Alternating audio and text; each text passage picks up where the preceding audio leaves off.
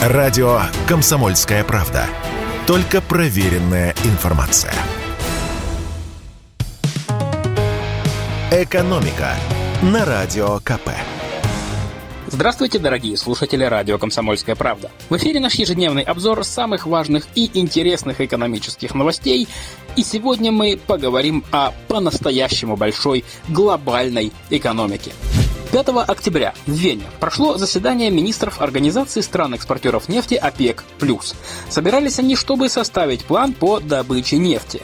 Раньше в новостях уже звучало, что Саудовская Аравия и Россия планируют сократить добычу, и Организация ОПЕК+, одобрила максимальное сокращение на целых 2 миллиона баррелей в сутки. Цифра большая, но, как пояснил нам директор Фонда энергетического развития Сергей Пикин, в последние месяцы ОПЕК Плюс не исполняет свои соглашения по увеличению добычи нефти, которые были приняты раньше, и добывает от полутора до трех миллионов баррелей в сутки. Так что это заявленное снижение пока лишь просто попытка приравнять план к реальному объему добычи. Условно говоря, они все равно заявленные объемы не добывают, а задача ОПЕК Плюс не цены поддерживать, а соблюдать баланс, чтобы предложение не превышало спрос и не накапливались избыточные резервы нефти. И все же при таком раскладе повышение биржевой цены на нефть неизбежно. Почему? Дело вот в чем. Слухи о возможном снижении добычи обсуждались еще на прошлой неделе, и уже это тут же сказалось на цене. Если несколько дней назад нефть стоила 76 долларов за баррель, то 5 октября было уже 93 доллара. Напомню, что Саудовская Аравия и Россия – это самые крупные экспортеры нефти в мире. Поэтому, если они сократят добычу, то спрос превысит предложение и цена подскочит. Таков закон экономики, деваться некуда. А вот кому не хочется повышения цены на нефть, так это американцам. Ну, в частности, CNN сообщает, что, цитирую, согласно многочисленным источникам, Белый дом паникует. Они очень не хотят резкого сокращения добычи нефти, ведь это повлечет за собой высокие цены на бензин, и это сильно ударит по администрации президента, говорит, напомню, источник CNN. Ну и, конечно, как тут не вспомнить еще одно заявление, сделанное в начале сентября «Большой семеркой». Страны семерки договорились тогда ввести потолок цен на нефть из России.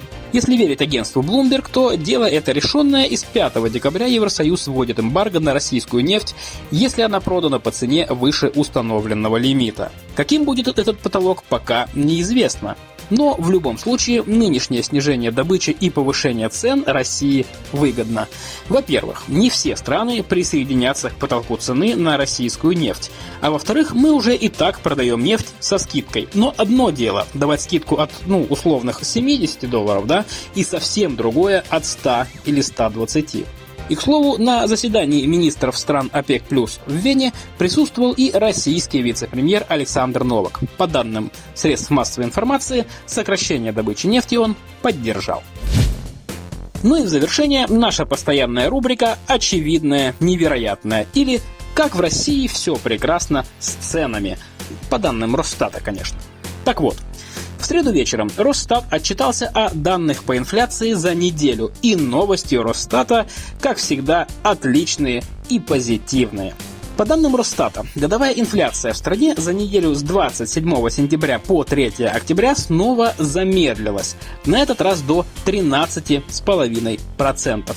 А цены за одну неделю выросли всего на 0,07%.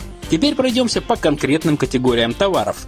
Продукты в стране подорожали за неделю на 15%. Сильнее всего выросла цена огурцов почти на 4%, бананов на 3%.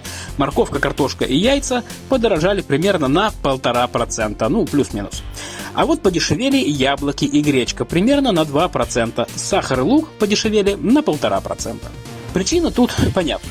Одни фрукты и овощи начинают, что называется, отходить, а вот у других самое время сбора урожая и они дешевеют. Например, это относится к яблокам. Что же касается непродовольственных товаров, то цены на них практически не изменились за эту неделю. Ну, разве что немного подешевела некоторая техника. Например, пылесосы на 1,5%, смартфоны на 0,7%.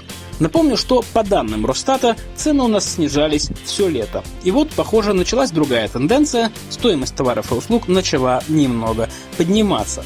Главным образом это касается еды, потому что на дворе уже октябрь, и чем ближе конец осени, тем больше будут дорожать продукты, и тем выше, скорее всего, будет общая недельная инфляция.